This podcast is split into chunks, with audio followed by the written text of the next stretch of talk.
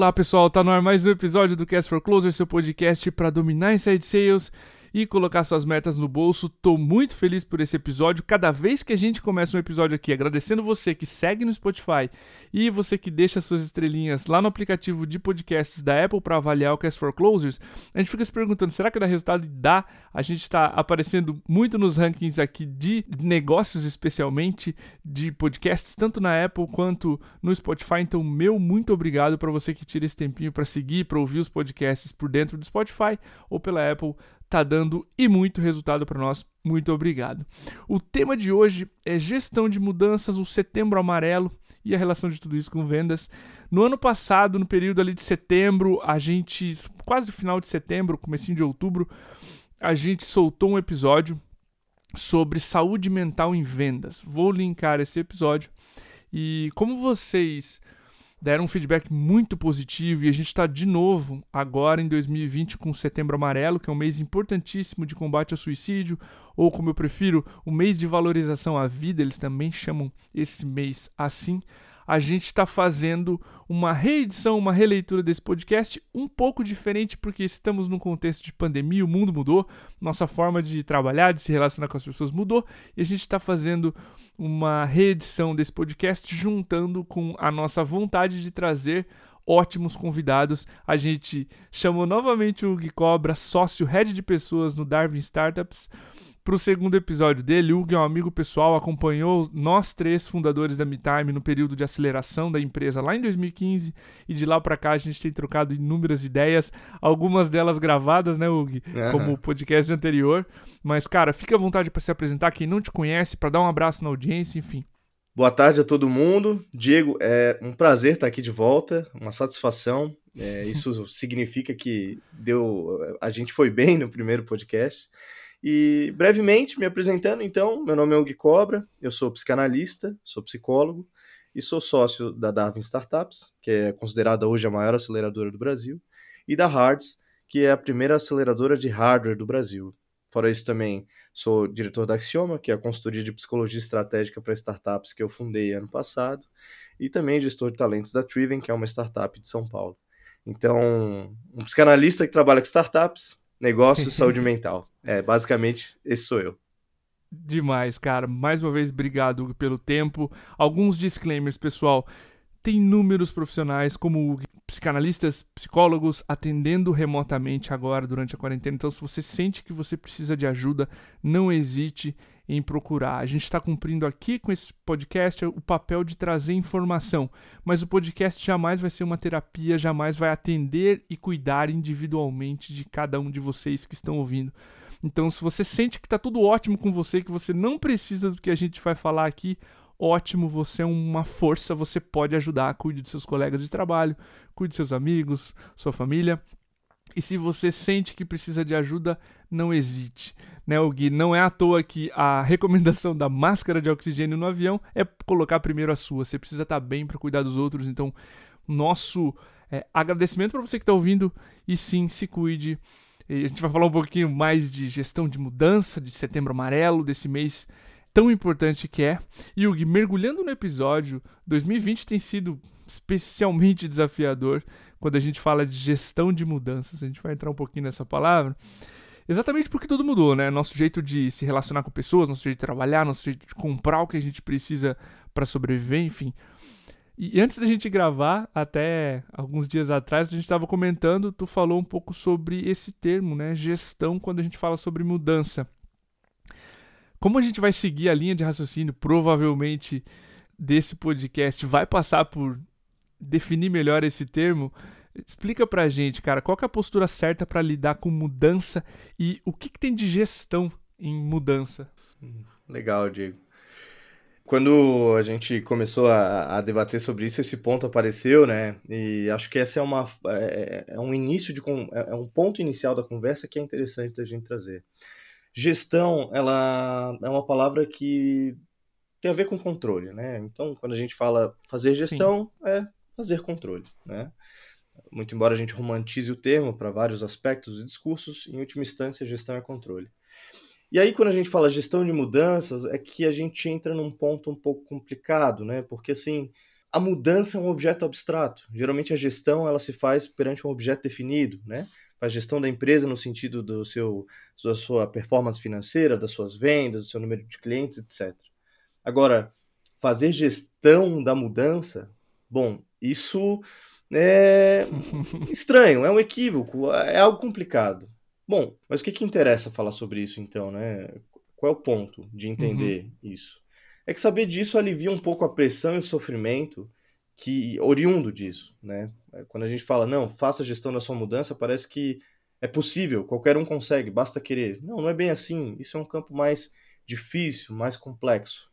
Agora, quando a gente pensa a questão na mudança em termos de adaptação, aí a gente tem um caminho que eu acho que faz mais sentido dialogar. Né? Então, Ótimo sair um pouco dessa coisa meio conformativa e imperativa para uma coisa mais maleável, né? de gestão para um, adaptação, manejo, enfim. É, eu acho que, Ug, refletindo sobre depois esse, esse paradigma que tu quebrou, assim, uau, acho que as pessoas se relacionam com, a, com o termo gestão de mudança é mais gerir a si mesmo perante a mudança, né? Uhum. Então é se adaptar ao que está acontecendo. E, e, tu falou numa palavra essencial, controle.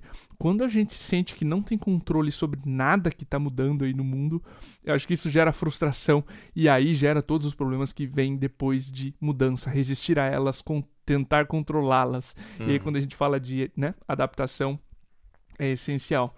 Cara, para a gente ser o mais didático e acionável possível, eu vou do macro para o micro, tá? A gente vai falar um pouquinho de perspectiva, depois vamos falar um pouquinho mais do dia a dia. 2020 tem sido um ótimo ano para testar nossa capacidade de manter a perspectiva no longo prazo. E por mais que as pessoas, os coaches ou é, teus mentores digam mantenha a perspectiva no longo prazo, especialmente em vendas, quando a gente pede ações de curto prazo para se adaptar né, às mudanças, pode ser frustrante. Que dica tu daria, ou quais dicas aos nossos ouvintes para como manter a perspectiva e dar a dimensão correta às situações, às coisas que estão acontecendo? Uhum. Para responder essa pergunta, né, e lembrando aqui que minhas respostas não são verdades fechadas, mas são, digamos assim, dúvidas que pretendem abrir o pensamento, né? Que é isso que o psicólogo, Boa. o psicanalista faz. É, eu acho que um ponto legal como manter a perspectiva é a pergunta, um ponto legal é a gente entrar na, no mesmo paradigma da gestão, né? Gestão é uma coisa fechada, controle. Exerce controle. Se você não consegue controlar, você não é capaz. Isso gera sofrimento. A mesma coisa é aqui. É, manter a perspectiva, eu acho que a gente pode alcançar isso se a gente pensar nossa vida e nossas escolhas em termos de planejamento diferente de pensar a vida em termos de plano. Quando Não. a gente estabelece um plano, ele tem início, meio e fim, ele deve ser executado com maestria e perfeição, e se alguma coisa dá errado, a gente tem um problema, né? A gente sofre, a gente se incomoda. Agora, o planejamento é diferente. O planejamento, ele tem um norte, uma referência, e a gente vai então criar os caminhos até alcançá-lo, né? O plano falha, o planejamento se molda, se adapta. Eu acho que a minha dica, considerando o momento que a gente está, é essa. A gente tem que começar a pensar os nossos anseios pessoais e profissionais em termos de planejamento. Desejo alcançar esse ponto e aqui eu vou me adaptando e considerando a realidade das coisas para alcançar esse ponto. Ou seja, tu vê que tanto na, na, na primeira colocação que tu me trouxe quanto na segunda, eu convido quem escuta a, digamos assim, afrouxar um pouco essa, essa coisa meio dura, meio imperativa, meio A até B, uhum. entende? Um mais um é dois. Eu acho que esse é um caminho. É, essa é uma provocação que eu deixo. Se quem está escutando a gente está tendo essa maleabilidade, para essa flexibilidade para conseguir melhorar a sua adaptação, né? Faz sentido? Faz total porque enquanto tu mencionava, eu lembrei, eu lembrei de um dos momentos mais difíceis fisicamente para mim, tá? Eu já, já brinquei aqui em alguns episódios, eu faço triatlon e numa das, numa das provas, a prova mais difícil que eu fiz, um meio Ironman em Maceió, meu amigo mandou uma mensagem à noite, um dia antes, disse, velho, amanhã aconteça o que acontecer, calma. Uhum. Beleza, o meu plano, o meu A para B era sair da água em X minutos, fazer a bike em Y minutos. Uhum. E, cara, eu já saí da água mais devagar do que eu queria. é, já entrei puto em cima da bike. Uhum. Tive cãibra na bike muito antes do que eu esperava, tá? Uhum. Dois terços mais ou menos da distância que eu precisava percorrer. Então, cara, o meu plano falhou no, na primeira disciplina, né? Uhum. E o planejamento, a adaptação daquele ponto foi, cara, cãibra significa que eu tô forçando. O que, que eu posso fazer agora com o que eu tenho agora? Beleza. Pode ser sobre ou falta de hidratação, beleza. Eu tô bebendo muita água, vou esperar um pouquinho para tomar a próxima. Eu vou tirar um pé do pedal um pouco porque eu tô forçando a barra, meu coração tá dizendo aqui, eu tava monitorando. Então, é, o plano do A pro B vai falhar mil vezes uhum. em qualquer aspecto da tua vida, profissional, pessoal, etc.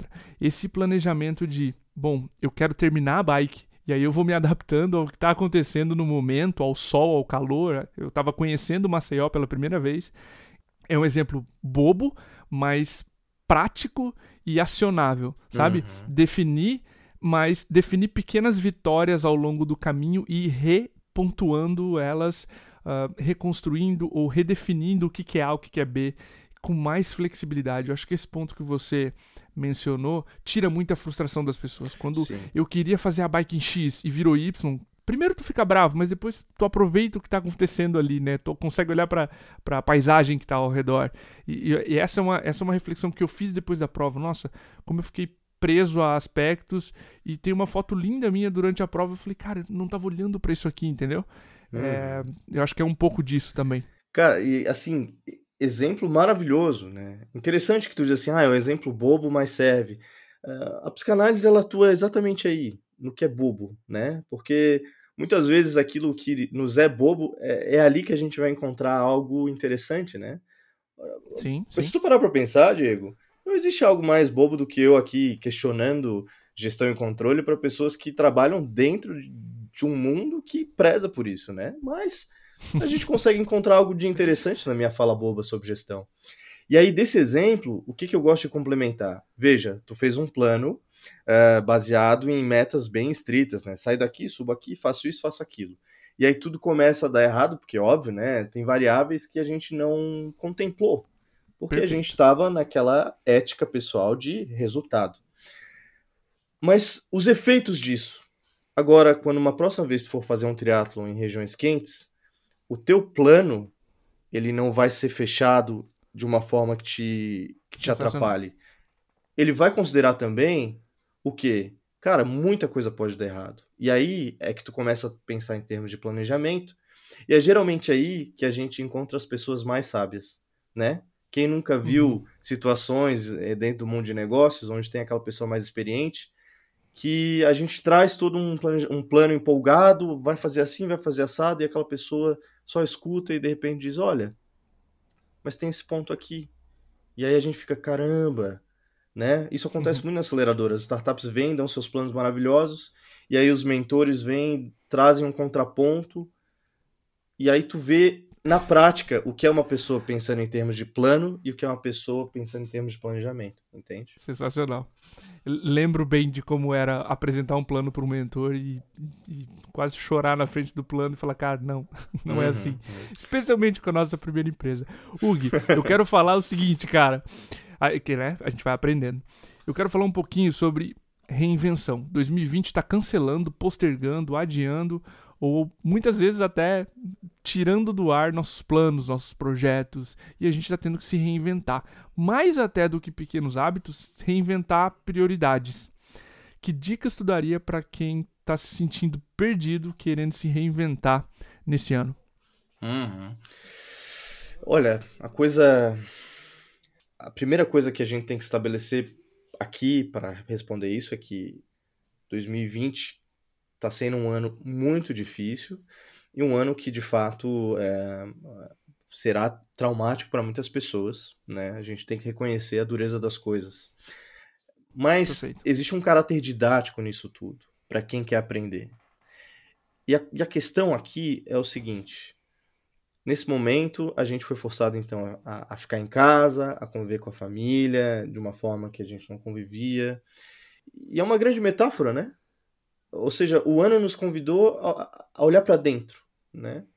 Então, quando tu me perguntas assim sobre que dicas eu posso dar para quem está buscando se reinventar, eu diria o seguinte: essa é a hora de afiar o machado, dentro da minha perspectiva como psicólogo, no sentido de olhar para dentro do seu desejo, das suas questões e principalmente daquilo, afinal, qual é, qual é a coisa que te, que te. Não é que te motiva, mas qual é a coisa que te dá vida? Qual é a coisa que te leva a viver, matar e morrer por aquilo, né? Mais do que isso, também convidar essa pessoa a compreender de que a gente tem que fazer um esforço de não pensar nossos anseios por caminhos binários, né?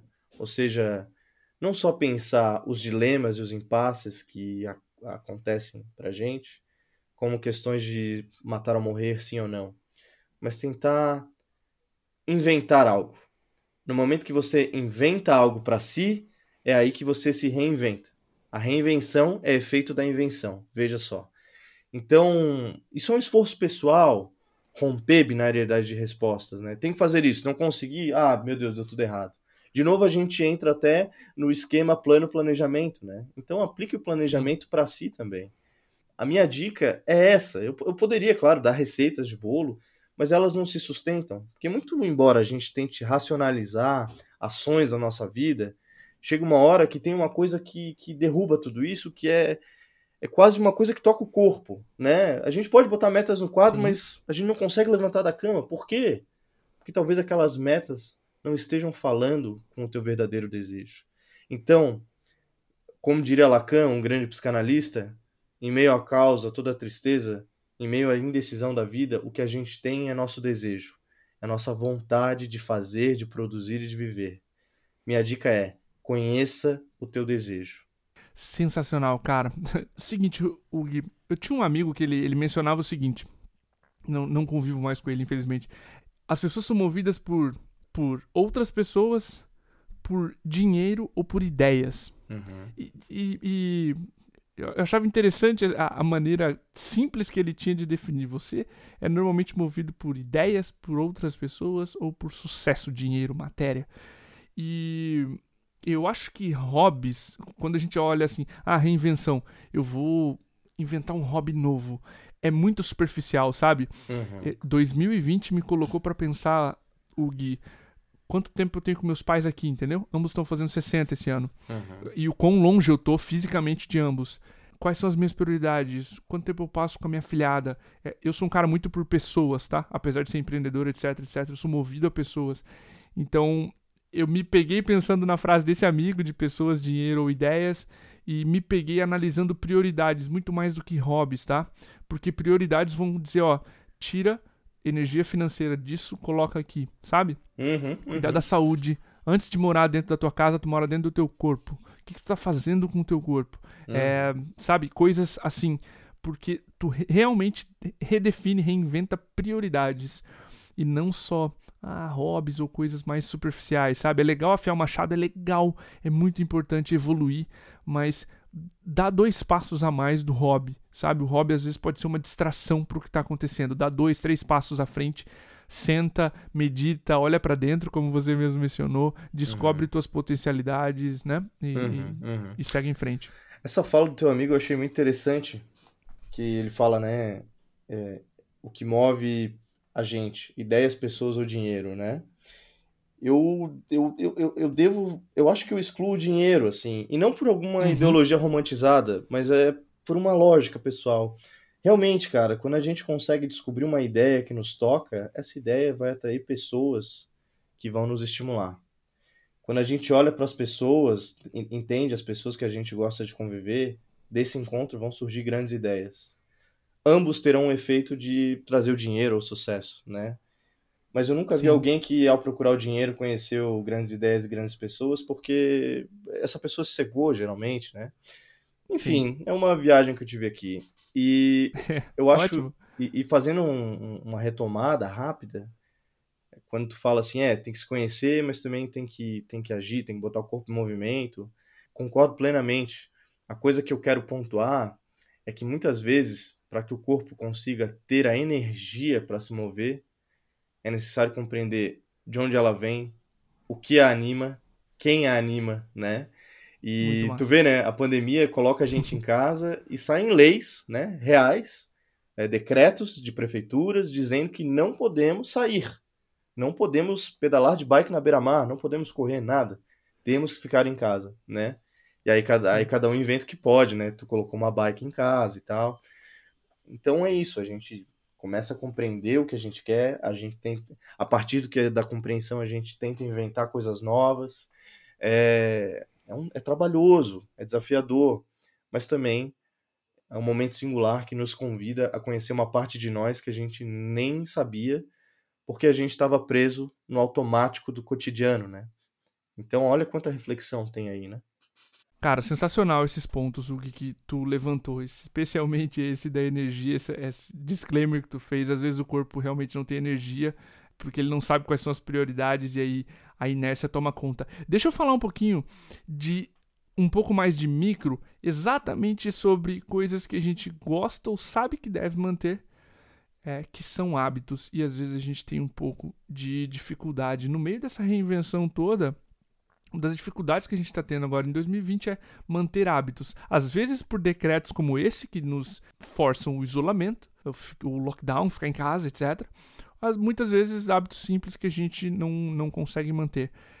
Como é que a gente pode uh, aproveitar para identificar o que está por trás dessa dificuldade em manter hábitos e agir sobre isso, sabe? Será que é só inércia ou será que tem alguma coisa por trás de eu não conseguir manter um hábito? E, enfim, como é que a gente pode agir sobre isso? Legal. Sabe, Diego, essa pergunta, eu tô, eu sempre tento ser muito prático e assertivo na minha fala aqui nesse, né, quando uhum. eu venho para esse podcast, mas essa pergunta é semelhante à pergunta que Freud se fez lá atrás quando criou a psicanálise, né? O que que tá por trás desse sofrimento dessa pessoa? E aí tu me traz, o que que tá por trás do que dessa dificuldade em manter hábitos? É a mesma coisa. Então a gente está entrando, essa pergunta ela é uma pergunta preciosa para um psicanalista, né? e aí eu vou te pedir uma autorização para devagar um pouco, né? E... Mas lá. vai fazer sentido, eu prometo. Na psicanálise, existe a, a, gente entende que existe uma força em nós que age sobre nós e, a, e ao qual a gente não tem um controle. A gente tem um reconhecimento. A gente pode reconhecer essa força, mas muitas vezes a gente não consegue controlá-la, né? A gente chama isso de desejo. E desejo é diferente de querer. O querer é uma coisa que a gente consegue pagar o preço, né? Quero algo, então vou lá e faço. E muitas vezes coisas que a gente só quer, elas não duram muito tempo porque a gente deixa de querer. O desejo é uma outra coisa. O desejo é aquilo que te arrebata, é aquilo que tira teu sono, é, né, é o que surge na paixão por uma pessoa, ou por uma atividade, ou por um objeto. Então, o desejo a gente não controla, ele é uma força que age sobre nós e que aponta para uma direção. O que, que acontece na vida? É que geralmente essa força que nos habita aponta para uma direção. Só que se a gente está levando uma vida que vai na direção contrária à direção dessa força, aí a gente tem um problema. Então o desejo Entendi. aponta para um lado, a gente, sem se dar conta do nosso desejo, vai para outro, surge um sintoma. E qual é um dos grandes sintomas conhecidos nessa divergência entre desejo e ação? A procrastinação. Uma preguiça. Ah, pá! Né? Pô, preciso, preciso emagrecer. Vamos usar o exemplo de esporte, né? Preciso emagrecer, preciso estar bem. Ah, não quero fazer esporte e tal. Quem sabe é porque tem algo lá dentro de ti que realmente não, o desejo não toca. O desejo não, não quer emagrecer. Ele procura outra coisa, sei lá, um conhecimento intelectual, qualquer outra coisa, sei lá. Então, é, é, quando a gente vai a uma psicanálise, a gente tenta compreender esse desejo. E muitas vezes, digamos assim, não, não vira escravo de uma coisa que a gente não tem controle. A gente também faz os nossos movimentos para tentar reajustar. Então, assim, indo para a tua pergunta, né? Que é como é que a gente pode identificar o que está por trás, manter hábitos sobre isso. A solução prática, na minha visão, é o seguinte: acima de qualquer coisa, faça terapia ou faça análise, né? Terapia é o que tu faz com o psicólogo, análise é o que tu faz com o psicanalista. Óbvio Legal. que eu vou dar essa, essa orientação. E, e, e não porque é do meu métier, mas é porque isso é fundamental. faz parte da higiene mental, entende? É fundamental. Saúde mental, a gente já entendeu por causa da pandemia, que é um elemento, é, é um pilar da vida. Já não dá mais para a gente negar isso. Antes a saúde mental era uma coisa bonita de se ter na empresa ou na vida. Agora é uma coisa fundamental. Verdade, a gente já passou da moda. A gente já entendeu que isso é essencial. Um segundo ponto é faça uma higiene pessoal dos seus desejos, que tu vai conseguir fazer isso na terapia, mas que tu também consegue fazer conversando com aqueles que tu entende que compartilham é, de uma visão comum de vida. Ou também de vida com pessoas diferentes, porque elas vão trazer contrapontos e te gerar reflexão né? A gente não deve sempre só procurar o espelho. É também interessante procurar alguém que é diferente para trazer contrapontos. Então, fale sobre isso com pessoas que você confia, que você ama, né? E aí, uma terceira dica prática é fazer uma reflexão de tentar compreender se aquilo ao qual você quer manter um hábito e não consegue está fazendo sentido no seu planejamento, como a gente colocou lá, lá atrás. Sim. Né? Então aqui tem três dicas de um psicólogo, né? Para a gente conseguir talvez entender o que está por trás. É isso. Gui, eu, eu adorei a explicação sobre querer e desejo que tu trouxe, o, o embasamento teórico das dicas que tu deu. Sensacional. Cara, uma aula. O Gui, a razão para que esse episódio surja é o mês de valorização à vida, o Setembro Amarelo. A gente falou de vários aspectos aqui que podem impactar a vida das pessoas, pode tirar um ser humano do eixo, que são mudanças, perspectivas de longo prazo, reinvenção e disciplina com hábitos. Esse é o tipo de episódio, cara, adequado para a gente deixar uma mensagem final totalmente livre, tá? Então, fique à vontade para deixar uma mensagem final para a audiência sobre esse mês, sobre o quão importante é refletir, olhar para dentro, enfim. O hum. microfone é teu. Legal. No nosso último encontro, a minha, a minha mensagem final foi que cada um devia se respeitar. A gente estava falando sobre saúde mental e eu dizia assim: respeitem o seu momento e o seu tempo. Quando a gente é, não respeita ou não compreende, a gente acaba se atrapalhando, se punindo. De lá para cá, eu sigo acreditando nisso e minha mensagem volta para isso, mas tentando trazer uma perspectiva um pouquinho diferente, né? Que é o seguinte, nesse meio de startup, de vendas, a gente ouve muito falar sobre desenvolvimento pessoal, autodesenvolvimento. Torne-se uma uhum. máquina de conhecimento e saber para não errar. Quando a gente pensa nessa perspectiva do conhece a ti mesmo a todo instante, a gente então vira objeto de si mesmo. A gente está sempre se investigando e tentando achar respostas para tudo. Isso tem seus efeitos é, positivos, mas também seus efeitos difíceis. Ob querer obter conhecimento demais sobre si, às vezes, enlouquece. A minha fala é: tente, às vezes, sair do conhece a ti mesmo e vá para o cuida de ti. Esse é o ponto fundamental.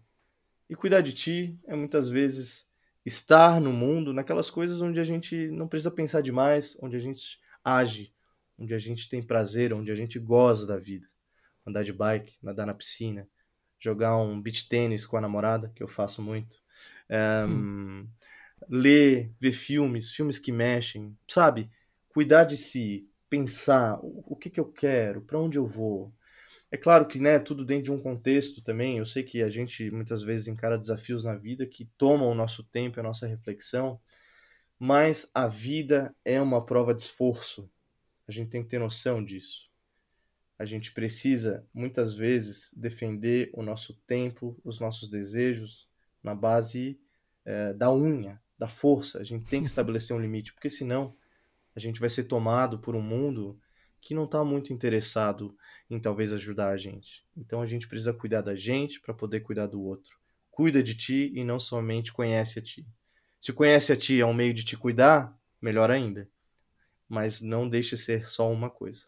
Essa é a minha mensagem final. Eu espero do fundo do coração que esse podcast faça sentido para as pessoas que escutam, porque o meu desejo, acima de tudo, é, é, é esse, sabe?